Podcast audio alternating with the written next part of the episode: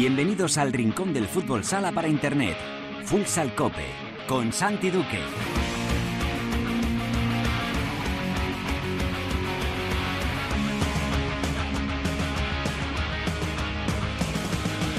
Hola, ¿qué tal? Bienvenidos a Futsal Cope, la casa del fútbol sala en cope.es.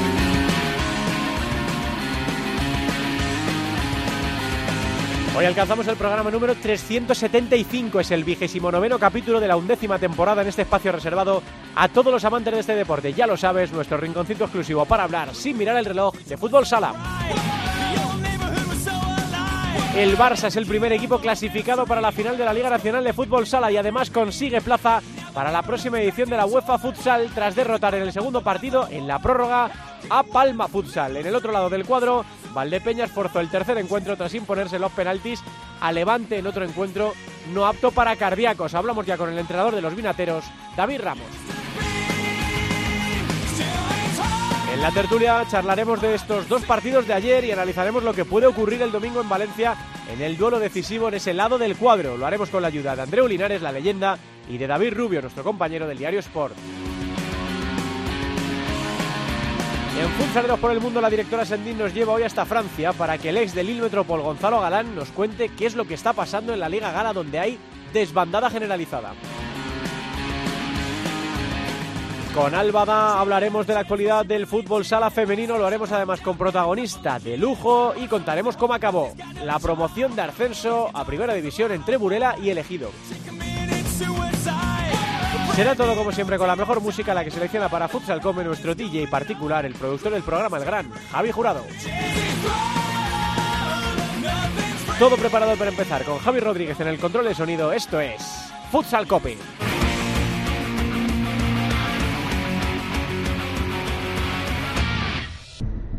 Copa América lo confirmó. Porque la fiesta ya empezó.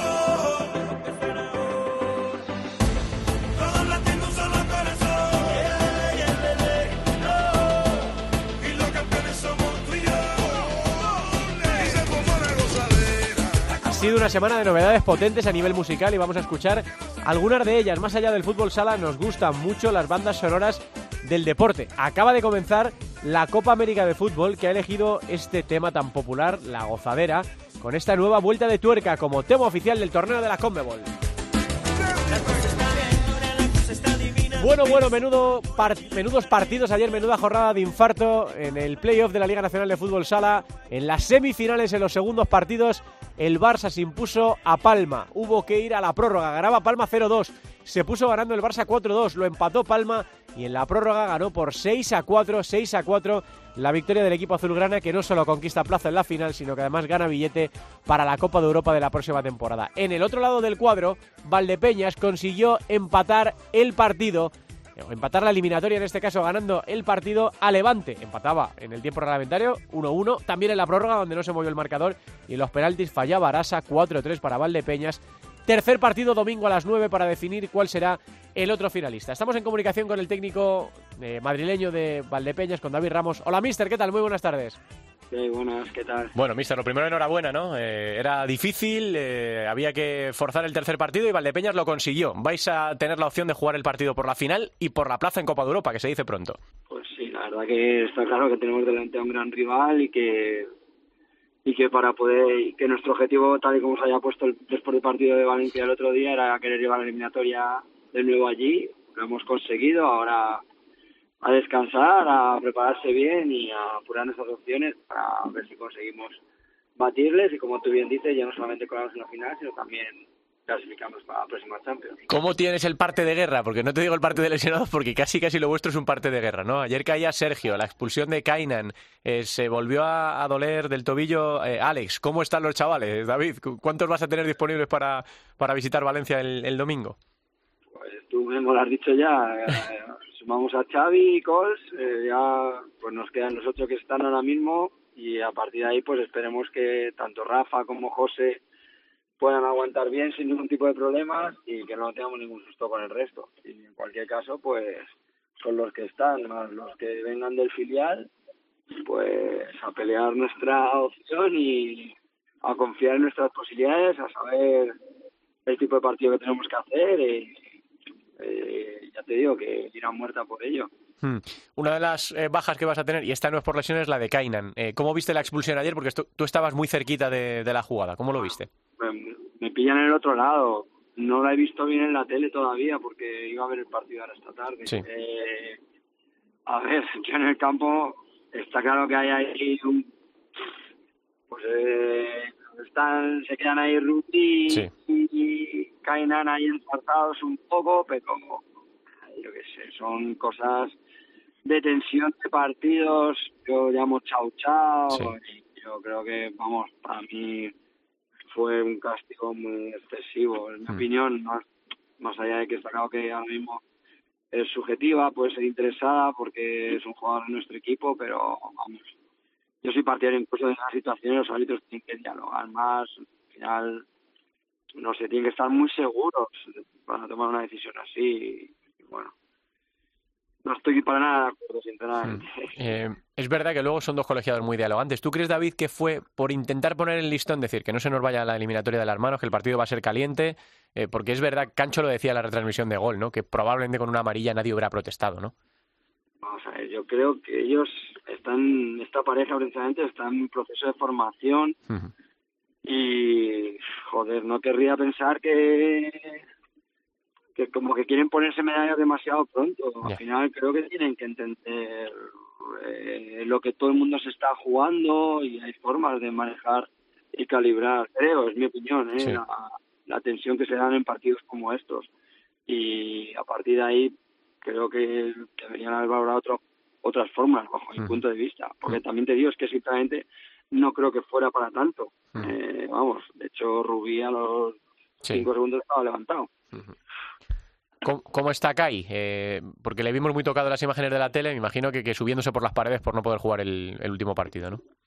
Está muy jodido, además es un chico muy profesional, muy implicado eh, y encima pues está claro que a estas alturas de competición eh, pues a todo el mundo le gusta jugar y, y es una pena que no que no lo pueda disfrutar. También supongo que en cualquier caso dentro de un orden pues también es hará autocrítica con respecto a sí mismo, se comerá la cabeza porque a lo mejor pues está claro que también es verdad que que a lo mejor el choque sí que se produjo Mm. dentro de un orden, entonces pues también se calentará y dirá en qué, ¿por qué me metí en ese charco? Vamos. Eh, de lo que es el partido, David, ¿os levantáis de eso? ¿Aguantáis dos minutos en inferioridad? Que era importante, porque si Levante se llega a poner por delante en el partido, pues eso hubiera marcado, ¿no? Más allá de la expulsión que ya marcó, porque te quedaste sin una pieza eh, importantísima para, para tu equipo, eh, os levantasteis bien y luego tuvisteis que remontar en la, en la segunda parte, igualar el, el tanto del Levante. Os tocó remar casi todo el partido a contracorriente.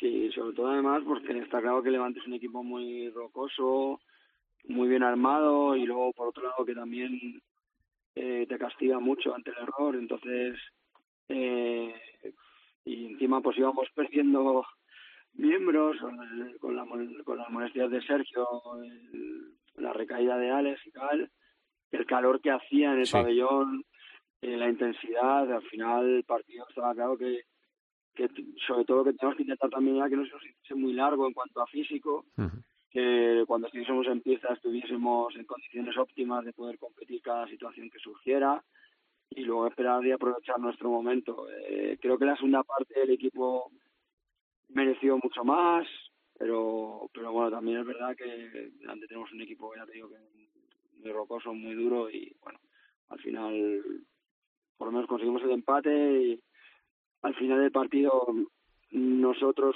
encima aparte que teníamos las cinco faltas a favor, no consideramos la opción del portero jugador porque teníamos gente también que lo suele hacer tocada o fuera y, y preferimos jugar a trapatas, también estaban muy tocados físicamente, muy cansados. Y bueno, en cualquier caso pues confiamos también en él y en Corre en la portería y nos salió otra vez bien. Y, y bueno, ahora tenemos la oportunidad, como te decía al principio del, del domingo y vamos a pelear la conciencia, estemos los que estemos. Hmm, Decía Diego Ríos en uno de los tiempos muertos, que yo sigo diciendo que es un lujo tremendo que, que podamos escuchar los tiempos muertos. Es verdad que a veces, eh, no sé si hay gente que piensa, David, que pasáis un examen, ¿no? Porque os estemos escuchando. ¿Tú lo tienes en la cabeza eso, que, que cuando les estás dando indicaciones llevas el micro puesto o, o en el fragor de la batalla ni, ni lo piensas? Sinceramente, yo estoy concentrado en lo que estoy, me da igual Eh, si tengo que decir un taco lo digo, si tengo que echar una bronca la he hecho, si tengo que pasar una mano la paso. Al final eh, estamos para sacar partido al, al momento, no para querer dar una imagen u otra. Al final lo importante aquí es ganar, es mi punto de vista. Pues eh, hay un momento, David, tú dices eso, me acuerdo que dices eso, ¿no? De chicos, los que estéis en pista, estad para, para competir, ¿no? Ya sé que son muchas las heridas muchos los dolores, ¿no? Pero que estéis para, para competir. Y Diego eh, habla, no sé si para quitarle expresión a los suyos, de la prórroga nos interesa, no pasa nada, ¿no? Se veían más enteros, ¿no? Eh, David, eh, físicamente. Es que claro, era un poco lo que estaba diciendo antes, al final hacía mucho calor, nosotros habíamos quedado mer- mermados de gente y estaba claro que se nos podía hacer largo el partido y lo que intentaba también hacer ver a la gente que más allá de los minutos que estuviesen en pista tenían que ser mm, no, no, no cuantificados, sino tenían que ser cualificados y de calidad y que teníamos que estar preparados, como decía antes, para cualquier situación que surgiera, tanto a nivel defensivo como ofensivo. Eh, de hecho, un par de situaciones donde al final también está ahí el salto de calidad y el saber competir en estos momentos, donde eh, por un lado creo que se nos ha aparecido la Virgen en una situación con Catela y que luego también Rafa pues al final estuvo muy en el repliegue. Eh, pero claro, son cosas que tenemos que entender que a estos niveles hay que mejorar y es un poco también lo que vimos el otro día en Valencia. Al final estamos peleando por ganar la liga en España. Sí, sí, sí. Eso te exige está a un nivel de casi excelencia pura y dura y, tenemos que entender que no hay otra forma que estar plenamente concentrados, ser muy responsables en todas las decisiones que tomamos y no dejar nada al aire. Cuando echas la vista atrás, eh, David, porque habéis pasado momentos duros esta, esta temporada, al final entráis octavos eh, peleándolo hasta el final, pero vosotros sois los subcampeones de la pasada edición, ¿no? Y estáis peleando por otra final que este año además eh, lleva premio. ¿Qué te parece, qué valoración haces eh, a punto de, culminar eh, en una final con Copa de Europa o en una semifinal de esta temporada tan complicada por el COVID y por todo lo demás? ¿Qué valoración haces de, de tu Valdepeñas? Vamos a ver, para nosotros está claro, bueno, yo soy muy autocrítico conmigo mismo, está claro que fuera de casa llevamos prácticamente desde octubre sin ganar un partido, eh, es algo que hemos, es algo que nos ha lastrado de cara a poder quedar mejor en la clasificación junto al mes de abril después del último confinamiento que tuvimos. Nosotros para nosotros ha sido no es por poner excusas, a mí no me gusta además, es un, es un año muy duro en ese sentido, hemos tenido tres confinamientos, Chino y Sergio aparte también tuvieron también el otro de la selección, nos con lo cual tuvieron cuatro. Eh, era muy duro nuestra situación luego recuperarte y volver a intentar entender que teníamos que competir a los dos días de salir de casa sin poder entrenar y plantarte a ganar un partido de primera división contra cualquier equipo este año que, es, era una locura y en el mes de abril pues los 15 días estos que tuvimos que no que no rascábamos bola, junto con todo lo que hemos pasado de visitantes, pues es lo que nos ha aplicado a quitar de haber estado de una manera más holgada en la clasificación. Creo que al final el equipo ha conseguido lo que pretendía, que era estar con los grandes. Teníamos una losa encima que para un proyecto como el nuestro, yo sigo diciendo que nuestro proyecto es un proyecto dentro de un orden normal, no es un proyecto de los a nivel económico de los top de la competición. Entonces, se juntaba que teníamos la losa del, del año pasado, y no podíamos hacer que eso se convirtiese en un peso y que y claro hemos entre comillas lo hemos tenido que saber torear y creo que, que una vez que nos hemos metido en el playoff yo sabía y se lo decía a los chicos y ellos también creo que son conscientes de ello que éramos íbamos a ser un equipo muy duro que iba a tener su opción su chance y bueno y, por fortuna para nosotros y por buen hacer por supuesto hemos conseguido eliminar al Pozo nos hemos metido en semifinales ahora tenemos nuestra opción de de pelear por entrar otra vez en una final y eso también re refuerza que lo que estamos haciendo va en buena línea y, y que tenemos que seguir también en ese sentido eh, peleando de esta manera y, y, entendiendo también que hay cosas que debemos mejorar, pero que es un poco la línea a seguir. Eh, me quedan dos por hacerte, David. Te voy a hablar de, de nombres propios, ¿vale? Eh, de gente que ha llegado al playoff eh, tiesa, porque todo el mundo está tieso, pero espectacular, ¿no? En gran momento de forma, como Nano, que le pegó una exhibición en la eliminatoria frente al Pozo, como Catela, que yo creo que está siendo ¿no? vuestro baluarte con, con Prea eh, ahí arriba, Mateus también, y Edu, ¿no? Eh, jugadores que han llegado en un momento de forma brutal, amparados también por la experiencia de La Roca, de José o de, Rafa, ¿no? Eh, jugadores, David, muy importantes en, en Viñalbal y Valdepeñas que has sabido llevar a- al punto de ebullición, ¿no? Y que han llegado al playoff siendo importantísimos y, yo creo que cualquier equipo de dentro y de fuera de España le- les querría para sus, sus clubes, ¿no? Vamos a ver. Eh, bueno, Edu, yo no lo voy a descubrir ahora. Edu es un porterazo y, y Coro tiene la mala suerte que tiene a Edu delante, que también es otro portero que, que en el día a día se merece todos nuestros respetos. Es un gran profesional y es un gran compañero y un gran capitán. Y, y bueno, a mí me lo pone muy difícil, sinceramente.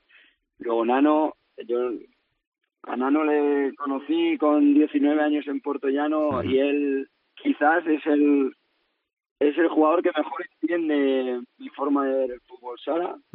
Eh, en ese sentido, ya no solamente por mí, sino por todos los compañeros que tuve en aquella época, fue muy inteligente y supo absorber muy bien los conceptos, criterios, los valores que le transmitieron en ese momento los compañeros que tenía, que era gente de muchísima calidad, de muchísimo nivel. Y, y a partir de ahí, pues ahora mismo para nosotros es fundamental y, y, el, y el domingo va a ser clave su rendimiento si, si queremos ganar y pasar a la final. Eh, con respecto a Catela, Catela es magia pura, pero Catela tiene que dar el paso al frente también a nivel competitivo, tiene que entender que, que no todo eh, saca las- eh, frutos de su chistera, al final también tiene que entender la comp- que aquí hay que jugar también otro otro fútbol sala y antes he puesto un ejemplo de la jugada en la que casi Sí, nos sí. podíamos ido a casa. Eh, no sé, me has dicho Mateus también. Mateus Sí, es un jugador que lleva tres años jugando a, a fútbol sala, que nosotros sabíamos que era una apuesta. Y bueno, está claro que a nivel de conceptos nos queda muchísimo trabajo con él, a nivel táctico, que defensivamente tiene que mejorar muchísimo.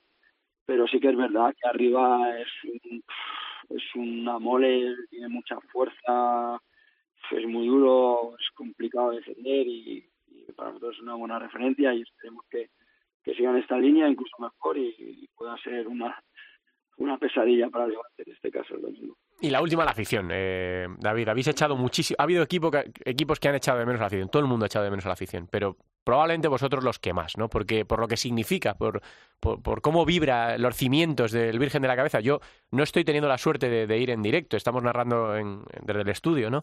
Eh, pero Alba sí, Alba sí que está allí y es capaz de transmitirnos lo que, lo que pasa en ese pabellón, ¿no? La magia de, ese pabellón, cómo se empujan para conseguir los objetivos. Y estoy seguro, no sé cuántos van a poder viajar, pero viajarán los que se puedan, ¿no? Hasta, hasta Paterna para, para ayudaros. ¿Qué significa esa afición del Virgen de la Cabeza? ¿Qué siente uno cuando ayer marca el golazo que marca Dani y, y eso se viene abajo? Bueno, para nosotros es un lujo, es un privilegio tenerles, es, qué sé, eh, se te pone la piel de gallina solamente de rememorar situaciones. Es, bueno, de hecho estoy un poco afónico y es porque Sí, ellos sí, te sí. obligan a tener que ni gritando a medio metro nos entendemos a veces, es, es una pasada, es, ya te digo que es, es, es espectacular y hay que vivirlo como tú bien dices, hay veces que, que parece que notas que el pabellón se va a caer y desde abajo todavía se siente mucho más, es, ah, es guay. Y encima ya no, ya no solamente para nosotros es en casa, es que también es fuera de casa, Sí, sí. es que nos acompañan a todos lados. La pena ahora mismo, por ejemplo, en el caso de semifinales, que pues, y también por el tema del COVID, pues eh, no pueden venir muchos a, Sí. A Valencia, pero estoy seguro que en una situación como esta, yo creo que habría una, una auténtica María Azulona desplazada, o sea, sería alucinante. Y, y bueno, en cualquier caso nosotros sabemos que están con nosotros, que, que tenemos que estar a la altura de su ilusión y el domingo tenemos que morir en la pista para ver si podemos dar otra alegría. El premio es gigante, desde luego, lo, lo comentábamos ayer, ¿no? Que no solo es una final, que sería vuestra segunda final consecutiva, sino que os que conquistaríais ese premio que se os privó la, la pasada temporada, ¿no? Por la victoria del Barça en la, en la Copa de Europa, que es gigante, Valdepeñas jugando la Copa de Europa de la próxima edición. Es casi mejor no pensar en eso y centrarse solo, ¿no? Ponerse un poquito así las orejas de, de- burro y, taparse un poquito los ojos, ¿no? Y decir, bueno, mira, vamos a centrarnos en el partido, eh, porque va bastante tenemos con intentar ganar a Levante como para pensar en lo que vendría, en lo que vendría después. Así que a por todas, David, que ya sabes que lo disfrutamos mucho con tu, con tu Valdepeñas, que es una alegría para la Liga Nacional de Fútbol Sala, para todos los que nos gusta este, este deporte, y que estoy seguro de que va a ser un- una tremenda batalla el domingo en, en Paterna. Un abrazo muy grande. Muchas gracias y, y a disfrutar ahí a tope y que ganemos. Aunque abrazo, Diego, David. Diego dirá otra cosa. David Ramos, el técnico de Viñalbal y Valdepeñas, eh, dejándonos sus sensaciones después del partidazo de ayer, el domingo, a las 9, eh, en Gol y en Paterna, se decidirá el otro equipo finalista de la Liga. ¿Será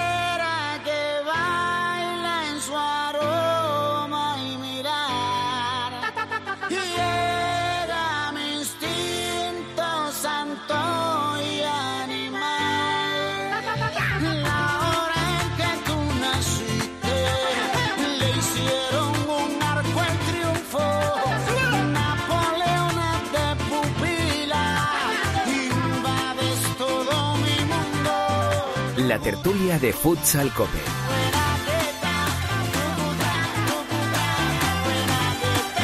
De Horro, Elvis Crespo y Ayan Chino se han unido con esta mezcla que se llama Napoleona. Es una canción explosiva y pegadiza que promete ser uno de los temazos latinos que marque este 2021.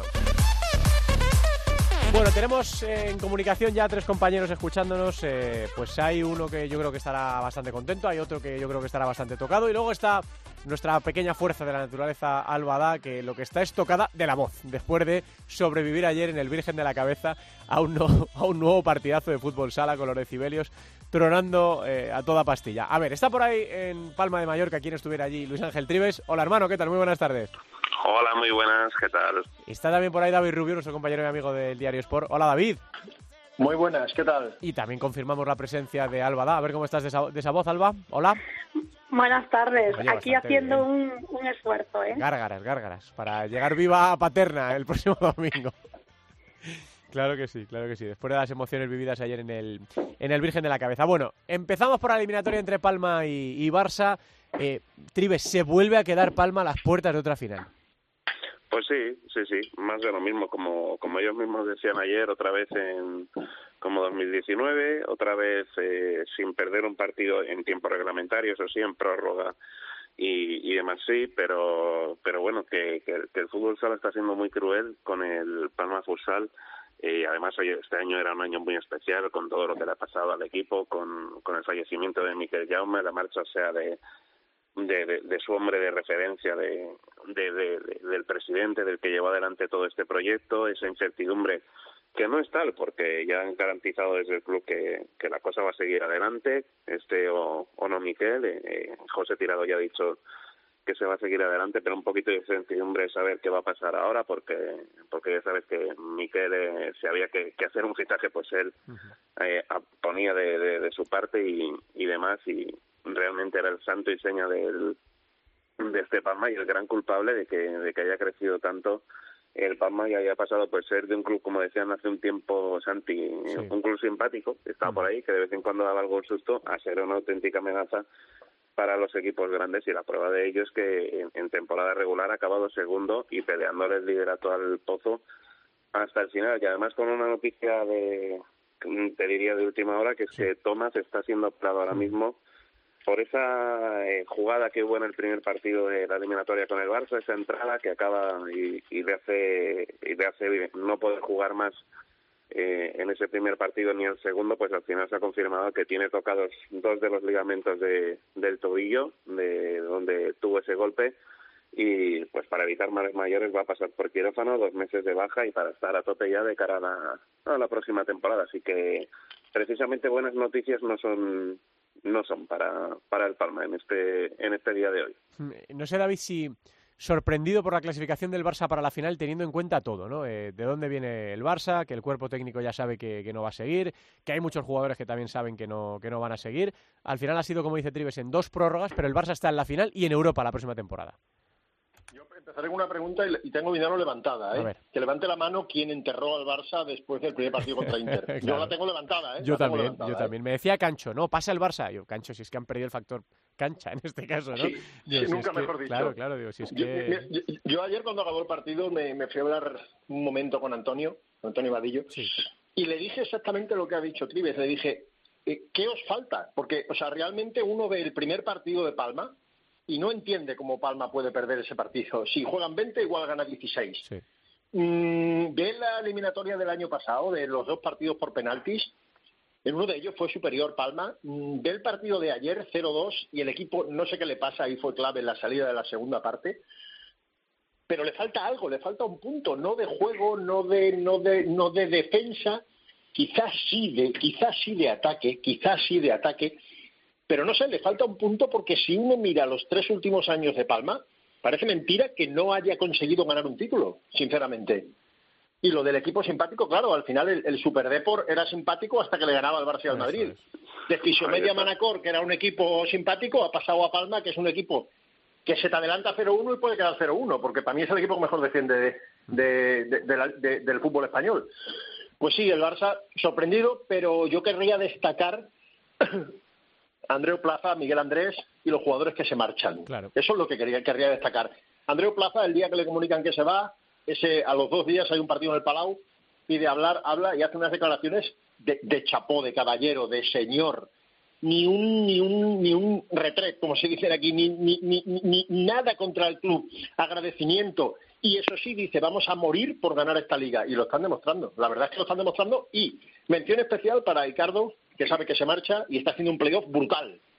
Chindiña, quizá de acierto no, pero en defensa se está vaciando. Todo Joselito, que tiene contrato y se va a ir cedido, eh, eh, eh, sale a morir ayer cuando, cuando, cuando tiene cinco minutos para romper el partido en un momento muy complicado. O sea, yo creo que es clave el compromiso y ahí es clave el banquillo, el técnico y su segundo. Es verdad que eh, Andreu lo dice públicamente y lo dice a nivel privado también, ¿eh? lo, lo digo porque yo he tenido ocasión de hablar con él y, y es eh, las, las dos versiones son la misma, eh, que, que está agradecido, que quizá era el momento, que era el final de ciclo, a pesar de tener contrato y que, eh, bueno, pues que va a dejárselo todo para que este Barça eh, gane la Liga. De momento ha conseguido meterle en Europa, que eso ya sabemos todos que... Cosa que no se encontró cuando llegó. Eso es. Recordemos, ¿eh? Eso es. Él se encuentra un Barça fuera de Europa y va a dejar al Barça en Europa. Mm, Y a nivel de patrocinios y a nivel de, de- de- de pasta es fundamental meter al equipo en Europa. Eh, Solo hay que Aquí recordar... más que pasta Sí. es que es el Barça. O sea, yo entiendo que, por ejemplo, para Palma haber estado en Europa habría sido pff, impresionante. Pero es que el Barça es una especie de obligación que el fútbol está en Europa, el baloncesto está siempre en Europa por contrato, el balonmano pues, tan dominador que está siempre en la Champions, el hockey siempre juega en la Liga Europea y el fútbol sala pues, pues no puede fallar porque a la hora, más que de patrocinio, de, de pedir fichajes en esta sí. situación complicada económica, estar en Europa es clave. Sí, sí, le pasó a Movistar Inter hace dos años, ¿eh? Y se quedó muy, muy tocado porque sí que perdió parte de, de patrocinio. Bueno, y le vuelve a pasar. Sí, Y le lo- pasa al Pozo ahora. Y le, po- sí, desde luego a, a Inter le ha pasado y al Pozo le ha pasado también. Y ahora van a ser o Levante o Valdepeñas el que ocupen esa otra plaza europea que, fíjate, pues para cualquiera de los dos eh, es espectacular. Eh, ¿Cómo se queda la cosa en Palma, Tribes? Porque ya sabes que siempre hay voces que se levantan diciendo que quizá el ciclo de Vadillo ha terminado. ¿Qué se dice allí? No, no, no. Ahí hay plena confianza en, Antonio Vadillo. Otra cosa es lo que pueda pensar él, porque tú sabes que, que Antonio Vadillo, pues, eh, eh, él a veces, eh, para él Palma es es casi casi ya su primera casa, te diría incluso más que, que, que su tierra, pero bueno, eh, aquí hay plena confianza, además ese, eh, ese también que con, con Tirado pues funciona muy muy bien esa esa idiosincrasia, ya te digo, aquí lo único, la única duda que hay, que hay es saber qué va a pasar ahora, porque mm, Miquel Jaume lo era todo, como te he dicho antes, eh, Tirado ya ha dicho que va a seguir, pero sí que es verdad que ya se ha dejado entrever en alguna otra rueda de prensa y yo me imagino que cuando tengamos eh, la típica comparecencia de valoración de lo que ha sido esta temporada, pues y habrá que preguntarle mm, qué va a pasar ahora.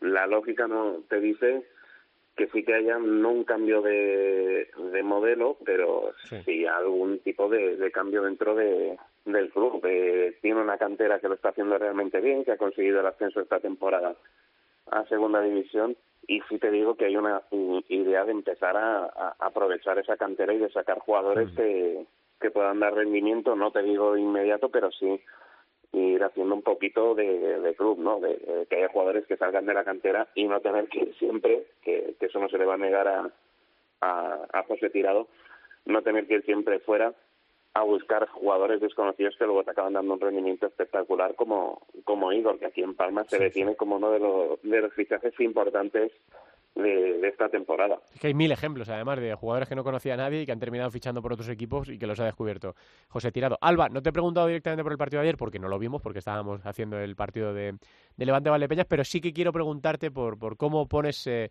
eh, tu opinión final a esta temporada de Palma que se ha vuelto a quedar a las puertas.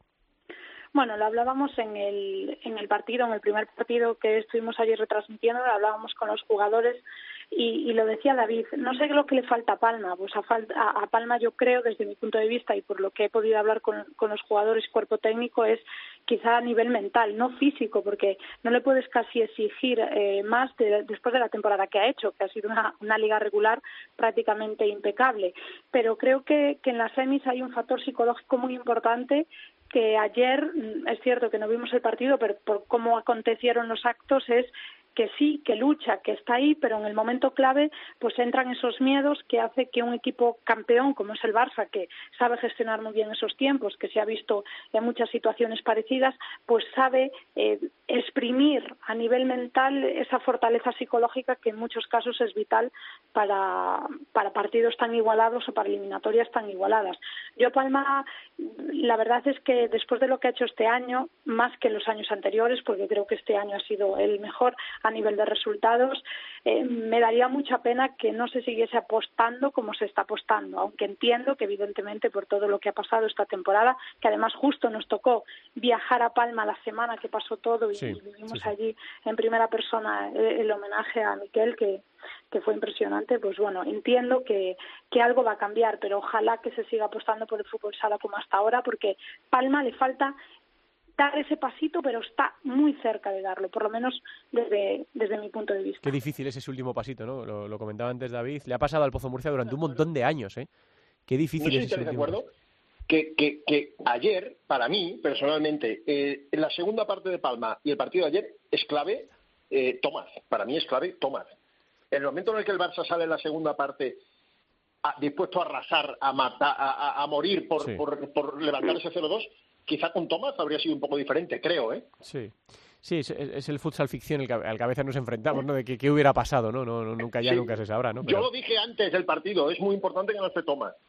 Ujú. Sí, hombre, es capitán, ¿no? Es un jugador importantísimo para, para su equipo, claro que sí. Eh, Tribes, esto es como cuando eliminan a tu selección de la Eurocopa, esperemos que no nos pase a nosotros pronto, o eliminan a tu equipo de la Liga Nacional de Fútbol Sala. ¿Con quién vas eh, en esta, este tramo final de la temporada? ¿El Barça ya en la final? ¿Levante, Valdepeñas? ¿Con quién vas? Pues mira, eh, solo por, y está mal que lo diga yo porque es precisamente el que nos ha eliminado, Sí. pero me ha gustado tanto ver jugar a, a algunos jugadores de- del Barça que si gana el Barça eh, eh, voy con ellos, pero vamos, que si gana el otro rival tampoco estaría mal porque habría un poquito de de cambiar un poquito, de que no sean sí. los de siempre los que ganan las cosas, ¿sabes? Pero pero es que he disfrutado tanto viendo a, a- al Barça, viendo a Adidas, viendo a Chimbiña, al que le tengo un cariño especial, y viendo a algunos jugadores del Barça decir, jo, eh, lo que decía lo que decía el compañero, eh, saben que se van a ir y si lo están dejando todo en el campo, pues oye, si, si consiguen cerrar ese, ese ciclo, esa, esa etapa eh, con un título, pues tampoco vas a decir que no, ¿sabes? Bueno, pues nada, hermano, que seguiremos disfrutando del fútbol sala en Palma. Ojalá que sí, como dice Alba, que la apuesta siga siendo la misma. Y yo, por mí, ¿no? Por, por, por cercanía, por simpatía, y porque le reconozco mucho su trabajo. Espero que Vadillo también siga al frente de- del banquillo de, de Palma. Un abrazo grande, Tribes. Un abrazo. Eh, está por ahí la leyenda del fútbol sala español, Andreu Linares. Hola, Andreu. Santi, buenas tardes. ¿Qué tal? Ya de vuelta, ¿no? De Valdepeñas, que tuviste ayer la fortuna de ser uno de los 1.200 privilegiados que vivió aquello en directo, ¿no? Sí, sí, sí, ya de vuelta, ya en casa, ya en Toledo. Ayer por la noche, después de cenar, cenamos juntos, el Tete y yo. Sí. Y bien, espectacular, o sea, fue épico. Fue, me encanta ir a Valdepeñas, todos sabemos el ambiente que hay allí y cómo fue el partido, con, con el nerviosismo que hubo hasta el final, con los penaltis, la prórroga, así que un partido ideal para poder disfrutarlo como así hice. Sí, sí, hablamos de camino, ¿verdad? Cuando ibas para allá eh, y dijimos, bueno, Sí. pues, al final más o menos todo el mundo preveía que podía ser un partido así, ¿no? Muy, muy ajustado, eh, que al final se fue a la prórroga, en la prórroga pasaron pocas cosas y luego los penaltis que otra vez, eh, ya son dos tandas de penaltis ganadas de Viñalbal y Valdepeñas en apenas ocho, ocho días, eh, pero bueno, es que ahí está, ¿no? El acierto, yo yo es que creo poco en, la- en el tema de la lotería, creo mucho en el trabajo, en la sangre fría, en los porteros, en el trabajo de los porteros, en Edu y en Coro en este caso, ¿no? En, en Fede que también y Raúl que también son dos, dos porterazos. Eh, bueno, y Viñalbal y Valdepeñas clasificado para el tercer partido, o mejor dicho, eh, consigue forzar el tercer partido en, en Paterna. Eh, no sé cómo viviste in situ el encuentro, más allá de que, de que ese pabellón vibra, Andreu, que, que, que tiemblan los cimientos, como siempre nos cuenta Alba. Del calor, ¿no? Que creo que ayer también pasasteis algo de calor en el, en el pabellón. eh, y de un partido en el que Valdepeñas vuelve a sobrevivir con un montón de accidentes, Andreu. La expulsión de Kainan, la lesión de Alex, la lesión de Sergio. Eh, Es que le pasa de todo a Valdepeñas y aún así ahí sigue, ¿no? Y sí, muchos condicionantes en contra. También es cierto que tampoco me gusta mucho, pero la actuación arbitral Sí. creo que hay momentos puntuales donde donde no no empiezan empiezan muy fuerte con esa expulsión que también entiendo que puede ser muy rigurosa. Luego viendo las imágenes Sí. en la tele, pues pues no sé, no sé si es para tanto, quizá un advertimiento o una tarjeta amarilla, creo que, que hubiese sido necesario, pero bueno, los árbitros indicaban que iban a poner el listón muy alto, pero luego se les fue el partido por completo, Sí. por un lado y por otro, ¿eh? muchas protestas, los árbitros veía, veíamos que no manejaban el, el partido, luego hay tres manos muy claras, luego una falta después de las manos que con cinco faltas, diez minutos y en la prórroga tampoco son capaces de pitar el diez metros. Bueno, muchos condicionantes en contra de Valdepeñas, sobre todo por las lesiones, también la expulsión de Kainan, se lesiona Alex, se lesiona Sergio, eh, José Ruiz y Rafa Rato pues llegan también un poquito entre algodones, físicamente se les ve que están, están cansados, el calor que hacía fue, fue tremendo, luego cuando, cuando salíamos los, los oídos te pitaban desde el ambientazo que hay en Valdepeñas.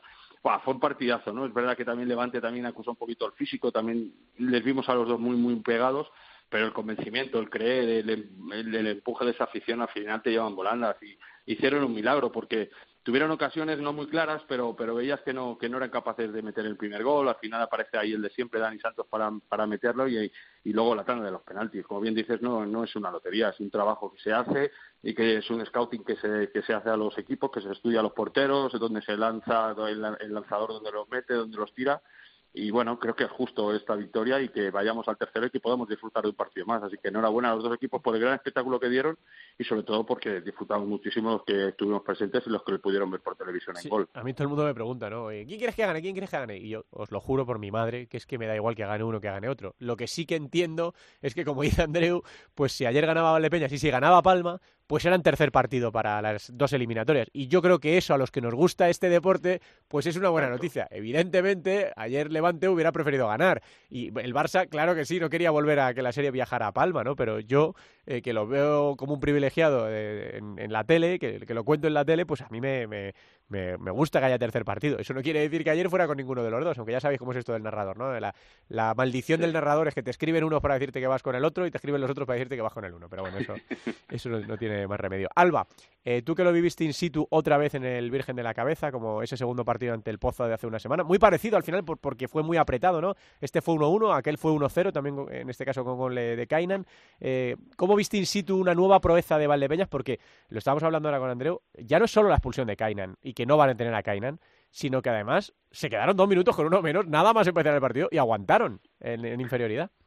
Bueno, es que yo creo que Valdepeñas, y se lo preguntábamos ayer a, Dani Santos cuando le damos el trofeo, juega mejor cuando va por detrás, cuando se ve ante las adversidades, porque no es es un equipo que se crece ante esa situación. Hay otros hay otros equipos que igual se ponen perdiendo o le expulsan a un jugador al primer minuto de partido y se vienen abajo, sobre todo pues teniendo en cuenta dónde estabas jugando. Pero Valdepeñas no, es que se crece ante eso. Entonces, eh, yo creo que los equipos que juegan contra Valdepeñas tienen que pensarse muy bien todas estas situaciones, porque a ellos, si tú le marcas primero, si tú vas eh, o pasa alguna jugada como la de Kainan, pues ellos se van a venir arriba. Y por supuesto, para mí es que salen a jugar cuando están en Valdepeñas con 1-0, sin duda, Sí, sí. porque no hay equipo que juegue en contra de, de Levante, o perdón, de Valdepeñas que no salga con miedo que en determinados momentos no sienta esa presión, porque es im- imposible no sentirla, porque yo, que no voy con ninguno, que estoy allí simplemente comentando, es que hasta a mí había ciertos momentos que decían, "Es que madre mía, qué locura. O sea, yo me veo jugando ahí en la pista y, y- y yo creo que salgo corriendo. Digo, bueno, jugad vosotros. Yo es que ya- Sí. esto no lo soporto. Y eso es algo que, que evidentemente cuando va a una eliminatoria a Virgen de la Cabeza, yo llego allí y siempre digo, hay tercer partido. Porque esto salen con 1-0. Es una ventaja brutal. Y les costó, les costó mucho empatarlo. Al final fue esa acción individual. Bueno, no, no, mentira, no fue una acción individual porque el pase de Juanan es una maravilla en la circulación de, Dani Santos. La definición de Dani eh, es eh, de, de muchísimos quilates y empató el partido. Y luego las tuvieron también en esos 20 segundos últimos locos totalmente de la prórroga que pudo caer para cualquier lado y al final se fue a, a los penaltis. David, desde el cómodo sillón del finalista, ¿cómo ves lo que está pasando en la otra eliminatoria entre Valdepeñas y Levante? Aunque me imagino que no pudiste ver el, el partido de ayer. Pero ¿cómo les ves a los dos? ¿O a quién no quieres en, en la final contra el Barça? Bueno, los ahora, ahora, ahora Palau, en, en- en los estuvimos viendo, o sea que Sí. eh, lo, lo vimos. Antes de dar un inciso, Andreu Linares, Sí. un porque hablamos del- del- de, Javi Rodríguez, de Wilde, Sí. Jordi Torras, y me gusta recordar siempre que eh, él, su hermano, eh, Tachiña, la, la gente que ya son mitos del Barça, del otro Barça, que fueron los gérmenes que consiguieron, porque fueron el, el inicio de- de- del Barça que luego al cabo de cinco o seis años es lo que es a partir de 2009, 2010. O sea que me gustaría destacarlo que él es un mito del Barça, por mucho que no se le nombre como mito del Barça. Bueno, Andreu, eso para ti, ¿eh?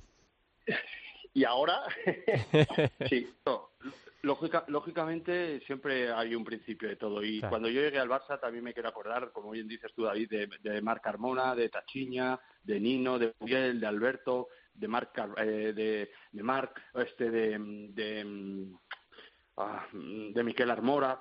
Entonces, todos pusimos nuestro granito. Nosotros cuando aterrizamos en el Barça era una sección no profesional. Sí, y, sí. Yo te iba a decir que no es el Barça que todo el mundo ve ahora, que, ese Barça tuvo sus orígenes. Y llegamos a unas semifinales de Copa también, o sea que nosotros pusimos nuestro granito. Ahora, lógicamente, me alegro muchísimo que el Barça lo haya reconsiderado ya hace mucho tiempo y que sea una sección profesional y los equipos que están teniendo, pues como culé, que lo sabéis que soy, pues me alegro muchísimo. Pero es verdad que siempre hay, hay un inicio y ese inicio también hay que acordarse de Claro que sí. Dicho eso, David. Em, yo quiero recordar una cosa, que es que, a ver, Valdepeñas, Sí. el año pasado estuvo clasificado seis meses para la Para Champions, Europa, o cuatro sí, meses, sí, ¿os acordáis? sí, sí, para la Champions, y se desclasificó, o sea, no llegó ni a la final, porque se desclasificó el primer día que pasaron Barça y Pozo. Eso es, eso Es es. que llegó a la final de la Liga, le peleó la final de la Liga a Inter en unas situaciones muy complicadas, pero es que ahora una temporada un poquito más normal, en el sentido de que no Sí. es un playoff express, también es una temporada complicada, vuelven a estar ahí y si os acordáis, a dos meses, un mes antes de acabar la Liga regular estaban muy fuera. Totalmente. O sea, eh, eh, claro, o sea, tiene un mérito increíble el equipo este. Y luego el Levante, pues es un equipo con jugadores, si os fijáis, el- una rotación y alguno que sobra del Barça, que no ha querido el Barça por una serie de circunstancias, Sí. con un grandísimo entrenador. Para mí es un duelo de dos grandísimos entrenadores. Eh, Diego y David son dos grandísimos entrenadores. Y hay un equipo que se va a llevar un premio que no esperaba, sinceramente, porque sí, el, el Valdepeñas lo tuvo muy cerca, pero ves los equipos que hay, Barça, El Pozo, Inter, Palma, evidentemente, y dices, muy complicado. Pues hay un equipo modesto, entre comillas, que va a tener un premio que cuánto... Yo, yo creo que es la primera vez en la historia que un equipo tipo Valdepeñas o Levante va a jugar la Champions. Yo no recuerdo, sinceramente, porque antes iba uno solo, el campeón. Sí, sí, sí. Y estaba mirando antes los números de Levante, y es que Levante en 2011 estaba en segunda B. Eh, Andreu, hablabais de vuestro Barça, de los orígenes de vuestro Barça. eh, también la apuesta de Levante importantísima, ¿eh? Eh, pero ya no solo económica, que evidentemente la pasta tiene, tiene mucha importancia, pero qué bien han hecho las cosas en ese club, ¿verdad? Sí, muchísimo. Además, es que es un equipo que creo que, se ha armado muy bien desde la dirección técnica con Diego Ríos. Creo que es im- imprescindible tener un grandísimo entrenador como es él, con tantos conocimientos. Y luego una buena dirección de saber elegir a los jugadores, jugadores que, como decía David, a lo mejor en el Barça eran recales o, o eran desechos, pero que son jugadores muy válidos, que, que vienen a reivindicarse y que tienen mucho fútbol sala todavía y quieren demostrar que son jugadores para estar en la élite muchos años. Y, y tiene mucho mérito lo de Palma, lo de Valdepeñas, eh, lo de el Levante. O sea, que son, son equipos que emergen y que y que ya no es un Barça Inter. O sea, es que ya es una liga entre muchísimos otros y que presupuestariamente pues también invierten, aciertan muy bien en, en- en los jugadores, en los proyectos, en los entrenadores y al final todo ese, ese éxito tiene rendimiento. A ver, Alba, ¿le da a Valdepeñas físicamente, de plantilla, de fuerzas? Yo creo que técnicamente ya hemos visto que sí. Para ganar el tercer partido a, a Levante en Paterna. ¿Cómo veis ese tercer partido? Empiezo por ti, Alba.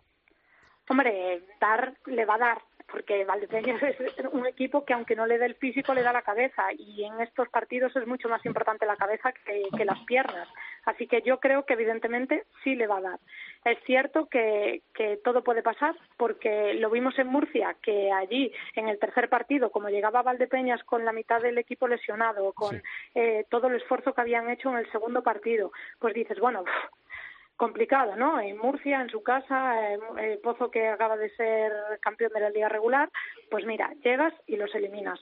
Pues yo ante eso no, no voy a dejar nunca fuera a Valdepeñas de nada, de nada, porque me han demostrado que, que, es un equipo que hay que contar para todo. Va a ser un partido igualadísimo porque Levante está ante un hecho histórico, jugando en su casa tampoco creo que salga a pasear, entonces eh, yo creo que va a ser uno de los mejores partidos de la temporada que, hemos visto. Mm, Es a las 9 el domingo. No hay partido de la Eurocopa, o sea que no hay gente que tenga el corazón partido de a ver qué veo, que ayer jugaba Italia, por ejemplo, y hombre, hay gente que le gusta el fútbol sala, pero también le gusta la, Eurocopa. No hay otro partido a la vez, porque el Barça-Palma esa eliminatoria ya ha terminado, así que yo creo que el domingo a las 9 eh, va a estar mucha, mucha gente pendiente de, de esto. Eh, David, eh, ¿cómo ves ese tercer partido? ¿A quién ves favorito, teniendo en cuenta todas las, las circunstancias? ¿no? La, la condición de local de Levante, cómo llega de tocado Valdepeñas, pero lo que dice Alba, ¿no? que nunca se les puede dar por muertos. Bueno, y, y si, y si miramos lo que pasó en el tercer partido del que ha hablado ella, Sí. eh, creo recordar de memoria que era 2-4 y cuando te das cuenta en la segunda parte van 5-4 y no se van del partido, ¿eh? O sea, es impresionante. Entonces, yo hablaba, mira, antes de la antes de la, de la Final Four de la Champions de balonmano que jugó, que ganó el Barça el fin de semana pasado en Colonia, que estuve yo, hablaba con Cindrich, que llevaba dos meses casi sin jugar por problemas físicos, un mes y medio, y me dijo, físicamente dice, es que estos partidos se juegan con el corazón. Más que con, o sea, se juegan con el corazón y en la final metió 4 de 4 en la primera parte y fue clave. O sea que realmente 40 minutos son muy largos, 46 son más largos todavía, pero yo creo que si no gana Valdepeña por físico no va a ser. Yo creo que el- el- lo que hicieron en la segunda parte de Murcia te demuestra que, que, que por físico no va a ser. O sea, aquel día el Pozo en Murcia, como estaba el Palacio, te remontan 5-4 en muy pocos minutos y un equipo normal se va del partido, pero no, no, Valdepeñas no se va nunca de los partidos. Entonces, yo creo que más que el mejor partido, va a ser un partido súper, súper, súper intenso y súper... Va a ser un partido que hay que ver. Quizás no sea espectacular, pero la intensidad del partido, porque es que a la vez los dos equipos tienen mucho que perder, pero tampoco tienen nada que perder. O sea, es una situación, la presión de saberse finalistas, que Valdepeñas ya lo ha sido, y la presión de saberse en Europa. Pero ninguno de los dos equipos estaban obligados ni a llegar, jugar a la final ni a estar en Europa. Por lo tanto, creo que va a ser un partido súper intenso y no, no me atrevo a dar un, pronóstico, ¿no? Eh, Andreu, tratando de sacar el corazón de la ecuación, ¿cómo ves ese tercer partido en, Va- en Valencia el domingo? Pues muy igualado, ¿eh? Con opciones para los dos equipos. Yo le daría un, un poquito más, un tanto por ciento más a Valdepeñas, porque tiene esa experiencia ya en jugar finales, porque va a Murcia y con todo en contra sabe reponerse y gana el partido. Es un último partido, Levante le- quizá le puede pesar esa presión de, de- de jugar en casa y querer ganar. Me consta de que van a poner la pista azul, lo cual también Sí. eso es un condicionante que iguala muchísimo más las cosas. No es lo mismo jugar en la tarima, en el parquet, que está acostumbrado a jugar Levante, a que ponga la pista azul. A eso iguala muchísimo las cosas. Eh, yo creo que, que Valdepeñas, vamos a ver qué bajas tiene. Lóg- Lógicamente Cainán no va a estar. Veremos si Alex y si Sergio, Sergio. pueden ayudar. Pero ayer Rafa Rato, José Ruiz aportan muchísimo y dan refresco. Creo que con nueve jugadores de campo puedes afrontar perfectamente, a pesar de las bajas, un partido como este, ¿no? que lo consideramos todos una final. Así que veo opciones a los dos equipos, pero quizás veo un poquito más a Valdepeñas porque sabe o ya ha sabido manejarse en este tipo de situaciones y que no hay ninguna presión. Por lo tanto, un partido va a estar muy igualado y, como siempre decimos, ¿no? son tópicos, pero los, los mínimos detalles pueden marcar el partido, pero quizá Valdepeñas tiene esa experiencia que Levante le puede pesar en ese momento puntual de querer ganar y en casa. Que van a ser 900 personas las que entren en, en Paterna, eh, probablemente mínima presencia de aficionados de Valdepeñas. Ayer había 34 del Levante en el Virgen de la Cabeza, pues me imagino que andará por ahí. Se van a hacer notar, eso estoy seguro de que, de que va a ser así. Y nada, nosotros prometemos contarlo con toda la pasión y toda la energía del mundo en gol el, el domingo a las 9, a disfrutar de los Catela, a disfrutar de los Rafa Usín, a disfrutar de Mateus Prea, que también vaya final de temporada está firmando, de Nano, que el otro día hasta me escribía Andreu diciendo, oye, que el MVP tiene que ser Nano, pero tú has visto cómo está manejando el partido arriba y, a-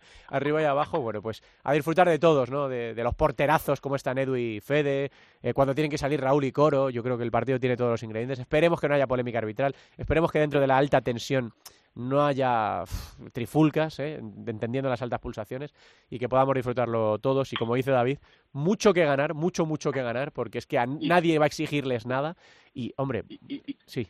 Y Santi, Sí, yo te diría una cosa, sin menospreciar, por supuesto, a ningún árbitro y todos están en la élite por, por merecimiento propio, pero entiendo que hay partidos donde tienen que estar los mejores. Están los mejores en la pista de un lado y otro en los equipos, los árbitros tienen que estar los mejores o quizás los que tengan más experiencia en este tipo de partidos. Estoy de acuerdo, porque ayer, por ejemplo, la pareja arbitral era muy jovencita, eh, Sarabia Aguiluz y Navarro Rodríguez, y bueno, pude que en algunas cosas les, les pasase factura. Va a ser un partido caliente y, y exige también árbitros con, con experiencia, estoy de acuerdo. Chicos, que muchísimas gracias por estar en la, en la Tertu, eh, David y Andreu, y nada, nos, nos hablamos la semana que viene a ver qué es lo que pasa exactamente y cuál es la final eh, de estos playoffs espectaculares de la Liga Nacional de Fútbol Sala. Un abrazo muy grande. Un abrazo, un placer. Hasta luego. Eh, Álvaro, no te vayas muy lejos que enseguida tenemos protagon- protagonista de lujo aquí en, en la primera división femenina de fútbol sala.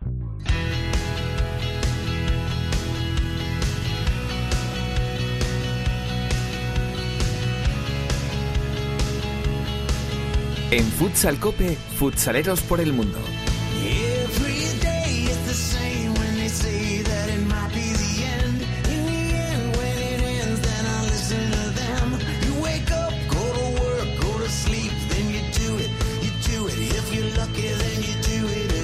Vámonos de viaje, sobre todo a un país que nos tiene un poco preocupados últimamente para conocer la situación real, porque hay muchos españoles que juegan en esta liga y queremos saber qué está pasando eh, verdaderamente con la liga francesa. Hola, directora Sandín, muy buenas.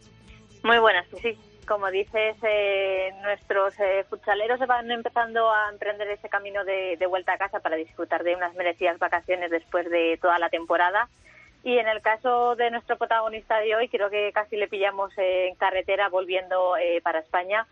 Y después de unas últimas semanas en las que, como dices, en Francia ha habido eh, noticias que igual no nos han gustado tanto con eh, jugadores que se van, con la- ese descenso del campeón del ACF a segunda división por motivos administrativos. Vamos a ver cómo está esa situación por Francia de la mano de uno de los eh, veteranos y de uno de los que mejor conoce ese fútbol sala francés, como es Gonzalo Galán, el que ya es exjugador del Lille Metropol. Metropol. Gonzalo, ¿qué tal? Hola, muy buenas. Todo bien, aquí estamos por carretera. de vuelta a España con la liga acabada y con ese título, por así decirlo, de subcampeones de, de la liga francesa. Sí, sí, ahora ya pues a una horita y media, un poquito menos de casa, hemos salido a las 4 de la mañana y después de la paliza ya, ya nos queda muy poquito, un poquito para poder llegar. ¿Cómo has vivido esta temporada en Francia? Que desde la lejanía la hemos visto un poco eh, ruidosa, por así decirlo. Ha sido una temporada dura porque el hecho de no haber playoff, tener un equipo como, como Access con los jugadores que tenía, te hacía estar todos los partidos, o sea, no, no tenía margen de error. Entonces, todos los partidos tenías que estar siempre concentrado y luego el tema COVID, que se han aplazado muchísimos partidos. En plan, nosotros llegamos a viajar a Toulouse, que eran mil kilómetros, y, y cuatro horas antes del partido suspenderse. O sea, una temporada muy dura por muchos factores y, y luego pues porque teníamos enfrente a, a un, quizás el mejor equipo que ha jugado en la liga francesa. Además de lo que dices, eh, luchar contra el COVID por tener la competición lo más normal posible a pesar de las, de las circunstancias, acabáis esa, esa liga y conocéis que el campeón va a descender a segunda división eh, por motivos administrativos, que tu club eh, esta temporada eh, podría jugar esa final de la Champions el año que viene. ¿Cómo ha caído todas estas noticias dentro del fútbol sala francés? A ver, nosotros ya veníamos escuchando que, que podía pasar alguna cosa con Axel, por, porque era sabido que no estaban, no estaban pagando y, y en cierta forma la Federación Francesa tiene esos mecanismos de control para, para que no se desvirtúe la competición. Entonces, no sabíamos exactamente cómo, cómo los podrían sancionar, si con puntos, si, con, si limitándoles los fichajes el año siguiente. Entonces no sabíamos exactamente el qué, pero sabíamos que, que algo podía venir. Y, y bueno, cuando, cuando salió la resolución, a falta de, de las apelaciones y todo eso, pero cuando salió la resolución, pues bueno, una sorpresa sobre todo eh, por la magnitud de la, de la, del castigo y, bueno, a ver, esperando también un poco entre comillas por, por cómo acaba al final, que no, no, no ha. ¿Estáis viendo que hay eh, más control en estos temas eh, de viabilidad de proyectos, de que la liga quiere que haya equipos serios, que cumplan, que al final eh, haya una competición sana, por así decirlo, eh, en estos últimos, en estas últimas épocas, o es un control que siempre ha habido en el fútbol sala francés? Yo creo que sí que se están incrementando los controles, pues porque la federación está poniendo bastante dinero, entonces por lo menos es una forma de controlar que, ya que la federación se gasta el dinero, lo- la- los demás también cumplan una parte, unos mínimos. Se está, se está intentando evolucionar en todo, en, en niveles de entrenador, en eh, tipo en obligaciones de cara a los clubes. Luego hay que cumplirlas. Y si la federación invierte dinero, está invirtiendo mucho dinero con la selección también, eh, tiene que tener por lo menos una respuesta y, y un control. Y, yo sí que creo que, que cada vez va más y me parece, me parece perfecto, porque al final no puede ser que el que no cumpla gane, no, porque no es justo. En este año tan complicado por todo lo que hemos comentado, ¿cómo estás viendo el nivel del fútbol sala en Francia? Por esa capacidad de adaptación, por ese crecimiento que, puede estar teniendo, eh, que desde fuera eh, se ve que puede tener una progresión. ¿Desde dentro también tienes esa, esa sensación? Sí, como, como producto está, está mucho mejor. Por ejemplo, yo que de haber jugado en Bélgica, el producto en sí, es, la liga, está mucho mejor vendido en Francia. Eh, el potencial que tiene Francia como país se, se ve. Entonces, hay pabellones muy buenos, hay infraestructuras buenísimas, hay clubs que, ya tienen una parte de proyecto y tal, que una base. Y, y si se consigue seguir dando pasos adelante, yo creo que la evolución de- del fútbol sala francés va a seguir. Creo que tienen todo para poder ser una potencia. No sé si en cinco años, en diez años, pero, pero tienen todo y tienen hasta el apoyo de la federación, que, es muy importante. Y veremos, veremos, por lo menos las primeras piedras están puestas. Nos ha preocupado un poco esta semana porque hemos visto eh, salidas de jugadores españoles de varios clubes eh, de la primera división francesa.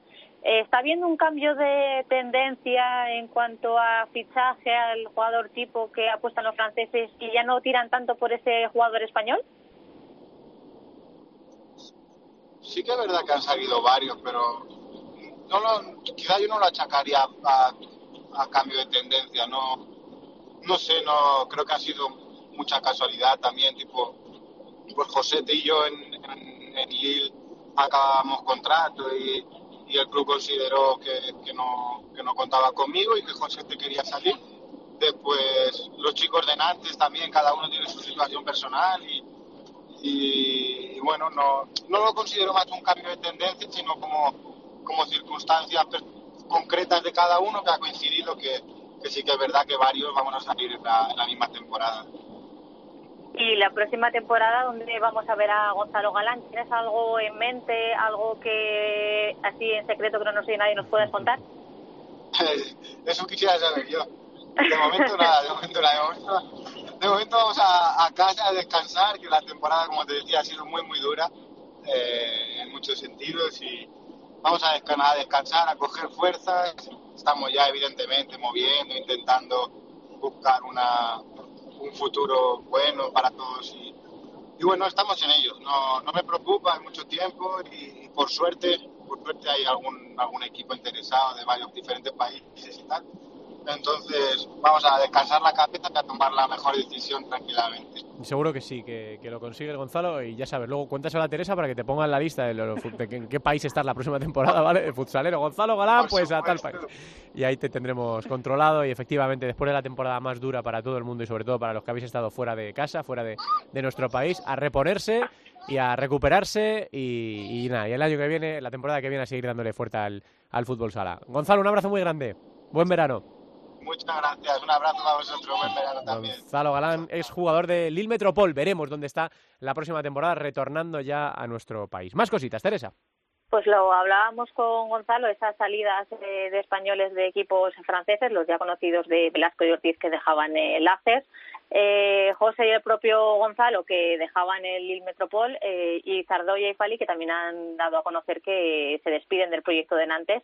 Así que habrá que ver si ese producto español va a quedar eh, eh, herido en ese en, Francia y van a seguir eh, apostando por otro tipo de jugadores o, o va a seguir siendo una de los países de referencia de donde tenemos más más embajadores llevando el, el fútbol sala. Y además, eh, este mismo jueves eh, arranca la final a cuatro de la Liga Italiana, donde también tenemos mucha representación española, con Dani Montes, con Juan Fran, con Josico, con Alberto Riquet, luchando por ese título de campeones, a los que le deseamos mucha suerte y, que por lo menos eh, tengamos ese título en, en nuestras vitrinas españolas.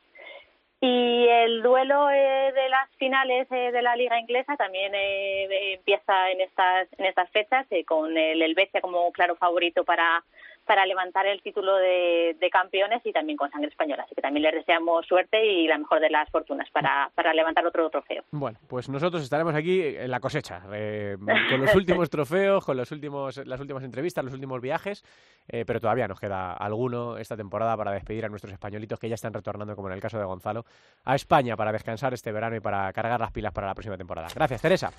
Un beso, hasta luego. Vamos con el femenino.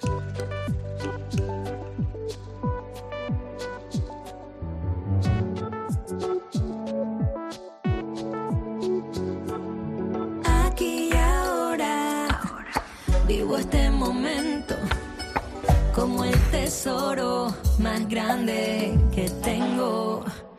Me guardaré por siempre este día, cada gesto, cada abrazo, tu compañía. En Futsal Cope, Fútbol Sala Femenino. Brilla en mis ojos y me mira. Hay un tema muy bonito que habla de ir en busca de la felicidad y muchas veces esa felicidad llega en forma de títulos, que es lo que está pasando en esta temporada tan importante al equipo femenino de Burela Pescado Rubén. Está sonando El Tesoro de Mirela Fecha. Me siento tranquila. No me falta nada. Está aquí Mirela Cesa creo que es, pero bueno, eh, total, que vosotros me entendéis. El tesoro de Mirela Cesa para dar paso a la primera división femenina con Alba Da. Volvemos contigo, Alba. Hola de nuevo. Hola de nuevo, Santi Duque. Para hablar de campeonas. Bueno, ya sabes que nosotros aquí en la sección somos mucho del Woman Power, ¿no? Entonces sí, tenemos que traer siempre a jugadoras y a equipos que lo estén ganando todo. Y bueno, pues Burela acaba de ser campeón de liga otra vez, llevan dos tripletes seguidos. Y bueno, no sé si me da un poco de miedo saludar a nuestra siguiente invitada, ver, a ver. porque hace dos días tenía una voz que era un panorama. Yo le dije, le mandé unos deberes y le digo, cuídate la voz porque tienes una cita con Futsal Cop y ella me prometió que se la iba a cuidar porque la cita era importante. Vamos a Así que, buenas tardes, Peque. Hola, buenas tardes. Bueno, Peque, pero qué capacidad de Bueno, como recuperación. veis- Te como vamos a veis, no he fichar para la ¿eh? radio. Te vamos a fichar para la radio. O sea, estabas sin voz hace dos días y ahora estás que puedes cantar un gol. Nada, fichada. Hombre, contratada. ya me dijo Alba, tienes que tener la voz perfecta y yo lo que diga Alba va a misa. Va a misa, claro. Muy bien, así me gusta, así me gusta. Bueno, la verdad es que, bueno, que podíamos permitir que hoy tuvieses mal la voz porque dos tripletes seguidos bien merecen una buena celebración. Y no dudo que así ha sido. Eh, exactamente, sí, sí, sí, así ha sido y, y, bueno, yo creo que todo el mundo ha visto el famoso vídeo yo usando a mi presidente, pero de altavoz, pero es que hay que celebrar las cosas, no nos podemos acostumbrar. Bueno, es que lo de acostumbrarse a veces desde fuera, y, y esta va una segunda pregunta que, que es cierto que cuando se ha ganado todo, cuando los equipos ganan todo, como, como está pasando ahora en Burela, y esto no va por ti, porque sabemos que tienes un gen competitivo muy alto, todo el mundo que, que te conoce lo sabe, pero es una pregunta casi más de equipo. ¿Cómo consigues motivarte para seguir ganando todo cuando ya has ganado todo? Bueno, yo creo que, eh, bueno, como bien me conoces, yo creo que eso de que te acostumbras a ganar es un mito. O sea, a mí no me ha pasado y creo que no me va a pasar en la vida. Pero lo que sí sé es que, por ejemplo, nosotras en Burela, sí, llevamos dos tripletes, pero es que al siguiente torneo o campeonato que vayamos, queremos ir con la misma ilusión. Yo creo que sí, del pasado es algo que has ganado y que lo tienes ahí, pero al final tú lo que quieres conquistar es el futuro. Eh, lo que has ganado ya lo has celebrado y ya está, eso ya ha terminado. Eh, digamos que la, la sensación de ganar es tan efímera, pero que engancha tanto que, que pues estamos pues en eso, en seguir ganando una tras otra. Bueno, es que lo dices tú, son dos tripletes seguidos, pero antes, hace tres temporadas, eh, Burela ganaba muchos partidos, pero cuando llegaba a las finales le tocaba enfrentarse a Futsi y perdía frente a Futsi. Era como un bloqueo mental, ¿no? Que hablábamos antes en la tertulia con, con la situación de Palma. ¿Qué crees que ha cambiado para que ahora vosotros, cuando llegáis a esos partidos, ya sintáis que sois campeones? Bueno, yo creo que fue una cuestión de chip. Eh, en la final de Copa de Burela hace tres temporadas, yo creo que esa final nos hizo dar un paso adelante y crecimos un montón como equipo. Sí es verdad que, que bueno, el partido para mí ha sido uno de los mejores de, que he podido vivir. Ganamos a penaltis, pero no sé, fue algo que hizo en nosotras en la cabeza de decir, como equipo podemos y, y ahora mismo tenemos esa sensación, ¿no? De que aunque las cosas vayan mal, si vamos remando constantemente, pues, las cosas van a llegar. Bueno, ya para terminar, eh, pocas veces le preguntamos a, a las jugadoras cómo se sienten, ¿no? Siempre los periodistas y las periodistas nos centramos mucho en, en lo que pasa en los partidos, en, en cuándo se ganan títulos, pero es cierto que ha sido una temporada muy dura y, y me gustaría que nos explicaras cómo tú lo has vivido desde dentro, ¿no? Todos estos meses, con, toda la situación eh, sanitaria que hemos vivido, con los aplazamientos, con las cuarentenas, eh, ¿cómo consigues mentalmente estar al 100% para llegar al final de temporada y conseguir un título? Bueno, yo creo que no se consigue. Eh, al final, la mayoría de nosotras estamos lejos de nuestra familia. Teníamos pocos ratos eh, de poder verlos y, y con la pandemia se nos han quitado totalmente y eso es muy duro. Eh, no saber realmente si vas a jugar el sábado hasta el jueves, eh, eso es horrible. O sea, yo creo que eso es una de las cosas que más hemos tenido que trabajar, seguir entrenando, pasase lo que pasase, porque no sabías si ibas a competir o no. Pero bueno, yo creo que, y esto es opinión totalmente personal, creo que el fútbol sala femenino, sobre todo las jugadoras, hemos dado un paso muy, muy adelante esta temporada en ese sentido, ¿no? En sentirnos profesionales, en dar, como siempre, el 100% al fútbol sala y, y que se pueda acabar la temporada como se ha acabado. Pues Peque, a disfrutar eh, de, de lo que podáis eh, y como podáis, ¿no? Porque efectivamente las celebraciones tampoco son lo que eran, ¿eh? Pero volverán, volverán, ya queda menos, ahora... Hemos- Nos hemos puesto a ganar en una mala época. Sí, que- habrá que volver a ganar el año que viene ya sin mascarilla, Peque, así que, que enhorabuena por ese gen ganador, por como tú dices, por querer, por querer seguir ganando una vez que, que- que pasa la, la sensación de euforia, de decir, esto mola mucho, yo quiero seguir sintiendo lo mismo, y porque, bueno, habrá mucha gente que piense que, que ganasteis fácil, aquí nadie gana fácil en la élite, tuvisteis que remontar un 0 a 2 para llevaros el, el partido, y ahora, bueno, pues ahora le toca a Futsi veros levantar los títulos, estos son, son ciclos también, así que disfrutad mucho del vuestro y alargadlo, eh, Peque, todo lo que, lo que podáis. Muchas gracias por atendernos. Muchísimas gracias a vosotros. Peque, es Patricia González Mota, la jugadora de Burela la madrileña, que bueno, pues sigue triunfando en su equipo y que viene de levantar, eh, revalidando un nuevo título de liga, eh, tetracampeón de la primera del fútbol sala eh, femenino y dos tripletes consecutivos, Alba, se dice pronto.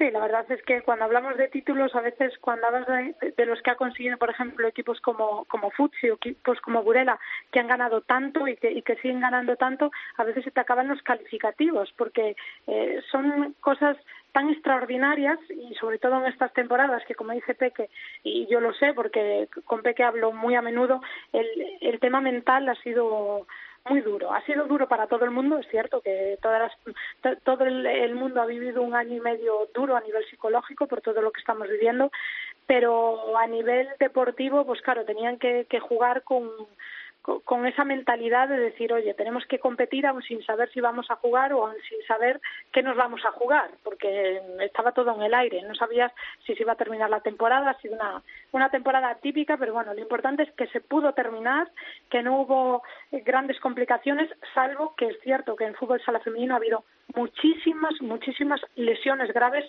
sobre todo de rodilla, pero muchísimas más que en otros años. Bueno, pues eh, la enhorabuena para Burela que tuvo que re- remontar ese 0-2 inicial que marcaron eh, Yu Delgado y Yari y le tuvieron que dar la vuelta, pero al final se llevaron a ese triplete, segundo consecutivo, espectacular. La verdad es que lo que están consiguiendo es una cosa de, de locos. Y bueno, y tenemos que hablar también de cómo ha quedado el descenso a segunda y el ascenso a primera división, Alba.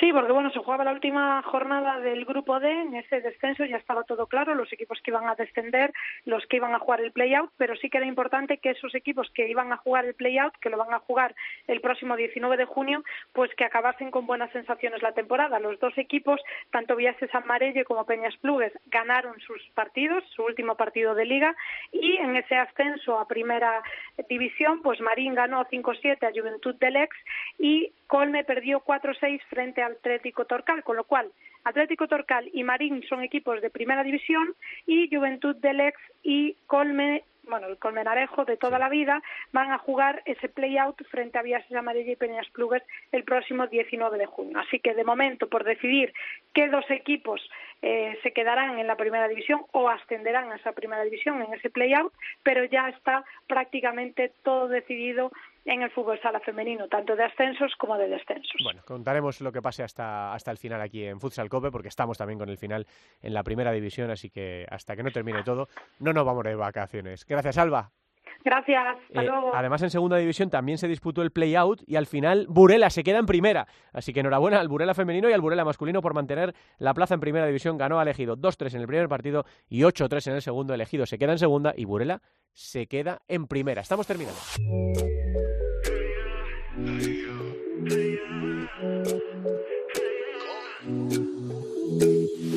La luna está celosa porque tú brillas más que hermosa. De ti me hablaron las estrellas. Esos ojitos me tienen descontrolado. El mirarte no es parado. Bueno, pues hasta aquí este nuevo capítulo de Futsal Cope. Estamos casi, casi terminando la temporada, pero todavía nos quedan algunas emociones por vivir. Por lo menos dos semanas más de programa para definir quién serán los finalistas. El Barça es uno, veremos si Valdepeñas o Levante. Y también para conocer al campeón de la Liga Nacional de Fútbol Sala. Así que hasta finales de junio estamos aquí con todos vosotros. Os esperamos cada semana. Gracias por estar ahí. Un abrazo. Hasta luego.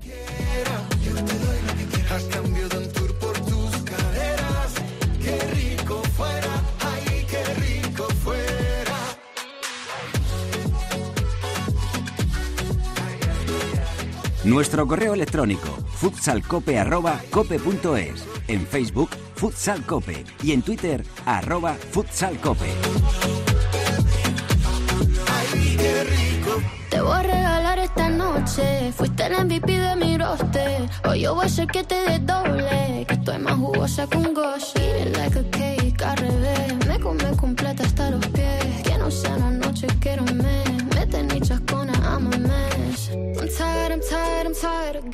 you I can learn a lot, teach me a way. Solo son las dos, ya vamos para un tren. Dime papi, cuando que te vuelva a ver. Regálame una noche entera. Que yo te doy lo que quieras. Que yo te doy lo que tú quieras. Yo te doy lo que quieras. Has cambiado un